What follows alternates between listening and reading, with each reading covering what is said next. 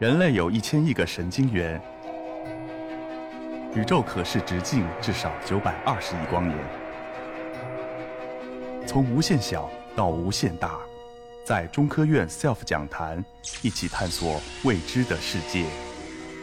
本节目由中科院 SELF 讲坛出品，喜马拉雅独家播出。举个例子。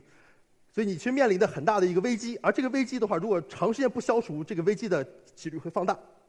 所以就回到这样的一个问题，就是为什么我们要去研究宇宙？就说我们天文学家为什么要要去研究宇宙呢？首先，我认为这是理解宇宙，这是人类文明前进的一个必由之路。就是人是一个有好奇心的一个智慧的物种，所以不是 A 去研究，不是 B 去研究，就总会有 C 去研究。这个好奇心是是挡不住的。这个好好奇心驱使人类的文明在不断的滚滚向前，这个历史车轮滚滚向前。为什么总有那一波人叫做天文学家去想想去仰望星空，想去研究宇宙，想去回答一些问题，然后再告诉大家？那么第二，很有趣的一点，就现在真的对天文、对宇宙的这个理解到了这样的一个转变点。我们今天这个题目叫做 shifting point，到了这样的一个转变点，就是其实我们对也地球周围的环境，对这个太阳系研究到这样的一个阶段，就科学和技术的。发展和融合导致了我们真的是可以考虑在未来的十年、二十年开始打开太空资源的这样大门，这是以前的文明不曾做到的，而是我们今天真正处在这样的一个转变点。那么第三点，我认为这是一个生命演化的一个必由之路，这是这是一个自然规律，就不是人类，也是有其他，只要是有生命的这个智慧生命的存在，这样一个类型的这个这个高等智慧生命的存在，那么这这件事情就探把。它这个生命周围能够接触到的物质能量充分利用起来，去发展生命自身，这是一个自然规律。大家可以想象，这个事情可能说起来有点玄幻，但是大家想象，从宇宙诞生一百八十三十八年之前诞生，到六六十四十六亿年前这个地球形成，到这个呃生命慢慢在地上开始演化，就是花了多少年的时间才开始产生人类？人类花了多长时间产生了文明？文明花了多多少时间来到了今天这一样一个节点？我们可以仰望太空，而且走出地球，这整个是一个这个指数快速增增长和积累的一个过程。所以我们今天说我还是零什么文明零点七，但什么时候能到文明一点零？什么时候能跨越？什么时候上二点零？什么时候三点零？这是很这可能是一个远远超过大家想象的一个发展过程。所以从天文学家的角度来讲，我们觉得可能未来十二十年。五十年，天文学和这个这个太空科学科技的一个结合，会改变人类的一个生活生活方式。但今天，这个天文学试图要回答的一个问题，或者说很基本的一个问题，就是这个是不是有地外文明，或者说我们这个物种该如何变成一个多星球的一个文明，降低这个这个文明被毁灭掉的这个呃呃危机呢？或者换一个换一句话说，是不是？我们现在能够仰望星空的这样一个高智慧人文明，在宇宙中就是孤独的。这是一个长久以来，呃，科学家和公众试图去思考或者说寻找证据的这么样一个一个课题。说到这个问题，其实蛮复杂的。就如如果你要真的在宇宙中形成一个地球，地球上还有人，这是一个非常非常困难的事情。这真的是很难很难很难形成。OK。所以，如果说二十年前你问我这个问题，说啊，这个地呃天呃除了地球之外，其他的太阳系还有地球吗？我说这个可能很难，这个形容地球太不容易了。那今天天文学的进展，配合着技术的进步，在太空中的更越来越大、越来越贵的一些望远镜，告诉我们一个答案。这个答案就叫做，比如说我们银河系，银河系里面大概有一千亿颗恒星，估计这个行星的数量要。大过这个恒星的数量，这是二十年前完全不可想象的事情。但今天天文学的进展告诉你，这是真相。但即便是如此，有大量的这个呃展示给大家这个图，就是我们现在已经发现了四五千颗个数的行星。但这些行星，就即便是长得像地球，想让地这个上面有有生命的演化，这是非常非常的困难的一件事情。但也有可能我们自己的这个想象力太狭窄了。就觉得呃，一定要找到人能够待的地方才有智慧生命，也可能有其他的智慧生命是我们完全不可能理理解的。但是迄迄今为止，为什么没有找到呢？可能就是因为所谓的丛林法则，让我们没有真的看到地外生命的存在。也可能他们看到了我们，但我们还不知道。离地球最近的一个恒星叫做比邻星，就即便即便离地球最近的这个比邻星旁边也发现了。一个跟地球长得差不多的一个行星，那这个行星上有没有生命呢？这是我们可能是今今今天的这个技术最远能够达到的，无非就是最近的这个恒星，因为它离我们四光年左右，就光要跑四年，这已经是最近的恒星了。这个两年前，呃，霍金以及其他的一个呃一些科学家 initiate 这么样一个项目，叫做突破射星计划。这计划是要做什么事情呢？就是要把一个一克重的小的一个很很小的一个 sensor 运到比邻星附近去，真的看一看这个行星是不是适合人类居住。四光年哦，所以即便是把这个小的芯片加速到百分之二十的光速，也要跑二十年的时间，然后他再花四年的时间把这个信号传回来。所以从发射那天开始，二十五年之后。呃，我就我们的下一代就可以知道，哎，在比邻星旁边的这个行星是不是适合人类居住？用什么办法呢？用一个所谓的光帆。光帆是什么东西？就是用太阳的能量，虽然离得很远，但是你唯一能用用的能量，就是太阳的光一直压着你往前跑。你要锯个巨大的帆，然后靠这个光压把你往前推，好吧？这是今天的人类科技想出来的最最棒的办法了。有意思的是，就在一年前，人类发现了第一个天体。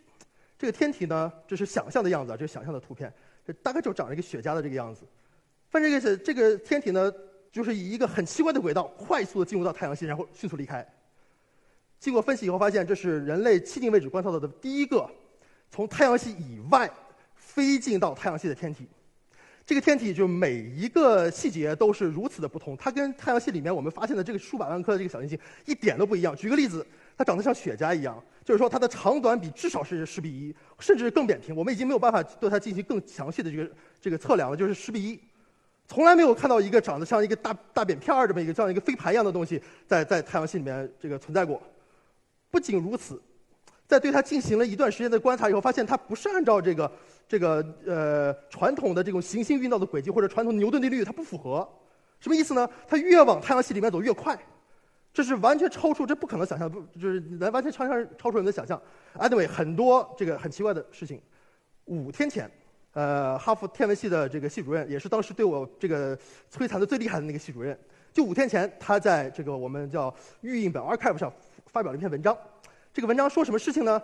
就是说，如果说这个这个东西长得很奇怪，对吧？所有东西都长得很奇怪。但如果说这个东西呢是一个光帆，就是我刚才。告诉大家的，人类科技所能理解的最高科技，让它能够实现星际旅行，好吧？如果这个东西是一个光帆的话，就可以解释它的形态、它的运动轨迹，以及所有我们认为很奇怪的事情。如果它是一个巨大的光帆，那就都合理了。这什么意思呢？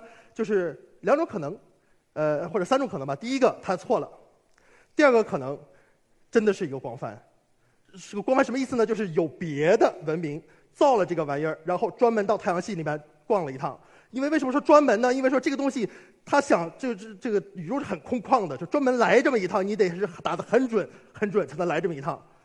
是第二个可能。第三个可能呢，就是这个文明已经不存在了，但是文明的遗迹，这是光帆是原来他们做的一个这个星际旅行的一个设备的一部分，是光帆，它跑到了我们太阳系来，不管出于什么原因，所以也可能。超越我们想象之外有文明的存在，也可能我们今天定义的一个新的一个课题叫做对外地外文明的一个考古学，就也可能它真的不存在了。因为如果它存在的话，用地面的望远镜、用空间的望远镜，真的非常灵敏。就刚才说的文明一二三，就几类文明的话，你可以去。如果它存在在仙女座星系，呃，我们的望远镜应该能看到。如果它是文明三的话，整个宇宙范围内，只要我能看到的话，一定能看到。但是我们真的没有看到，什么意思呢？就是说今天有可能这个高智慧的文明是真的。不跟我们同时间存在在这个宇宙的角落里，但是它有可能真的存在过，好吧？之前定义过这个文明的一、一、二、三，那我们也可以定义这个生命的一、二、三，什么意思呢？就大家可以想象，这个细菌是生命一点零，一点零是什么意思呢？就是呃，它生下来以后硬件是固定的，然后它什么时候进化呢？它死死的时候进入到下一个阶段，繁殖的时候是它唯一的进化机会，这是生命一点零，就是它的这个进化模式会非常缓慢。我们人类是二点零，什么概念呢？就是我们生生下来以后，我们硬件不变了，但是在整个生命的过程中，我们在不断的学习、不断的变化、不断的变聪明、不断的学习知识来改变自己。这是硬件不变，但是软件反复在升级的过程，所以叫生命二点零。那大家可以想，什么叫生命三点零呢？就是生命本身不见得一定要依赖一个硬件存在，不见得依赖有一个身体存在，它可以是完全。以软件的形式存在。如果它这个软件是一这个随时随地可以升级的话，它就可以反复的在迅速的这个成长。如果大家看过这个著名的科幻电影的话，生命的这个演化的速度可以远远的超过你的想象。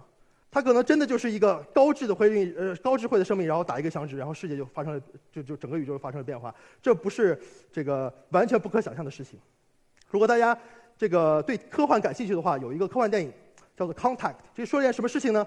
说的是有一个女天文学家利用当时世或者今天也是世界上最大的这个天文射电望远镜，叫做 Large 呃 Very Large Array 甚大阵射电望远镜，若干口大锅一直天盯着天上看。然后他当时这个电影里说什么事情？就看到了一个信号，这个信号真的是外星生命发过来的一个指令。说这个是电影就表描述了什么事情？就是人类按照这个指令的指南，按照这个呃把里面的指令翻译出来，什么东西呢？是造了一个巨大的机器，这个机器使得人类实现了穿越，让这个女科学家到了这个仙女座星系，离这这真是呃传发出这个信号的那个文明的旁边。这个电影就就就说到这里，这个文明做了件什么事情呢？这个文明进行了一次传播，传播出去什么东西？传播出去说。我这儿是有一个文明，我希望你做这么样一件事情。其实你是你看着我是黑盒子，你不知道我要干什么。这很像是一个病毒传播的一个方式，就是你哎，电脑里面收到一个邮件，有个附件，你好奇，对吧？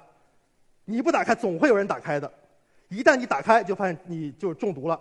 你原则上，你这个文明的本身的存在已经没有意义了，因为你能做的事情就是听着这个病毒告诉你的话。然后把你周围的物质、周围的能源全部转换成它需要的那个东西，而那个东西是什么？那个东西就是说，就是继续以你的这个文明的点为基础，继续向外传播，就反复的以病毒的方式去传播，然后把整个宇宙的物质和能源全部消耗殆尽。这就是这个如果不很好的这个控制呃这个高高智慧文明发展的话，这就是一个可能的一个后果。今天宇宙已经。一百三十八亿年了，我们的宇宙从一个很卑微的起点开始演化到今天，所有的事情都是按照物理的规律，所有的事情都是按照这个都是这样，这个这个按部就班的发展到现在，就现在。但是我们今天在座的大家其实是最幸运、最幸运的那一部分，宇宙的那部分原子。这个原子它能享受什么事情呢？它第一能享受宇宙的美丽，第二或许就会真的见证这样的一个 shifting point。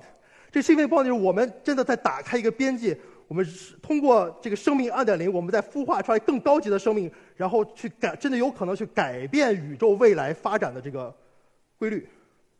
所以让太空成为这个高智慧生命，或者是某某呃，有些人愿意用这个词叫 AGI，就 Artificial General Intelligence，一种更更高级的一个生命形式，来向宇宇宙传播我生命存在这个信息。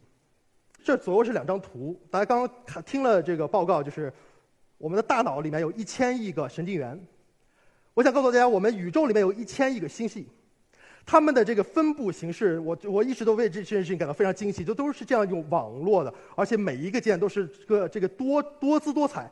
所以最复杂的宇宙，我们认为宇宙是最复杂的，但其实我们的大脑跟宇宙的这个复杂程度，如果从纯粹从这个角度来看的话，是是类似的。就我们人的。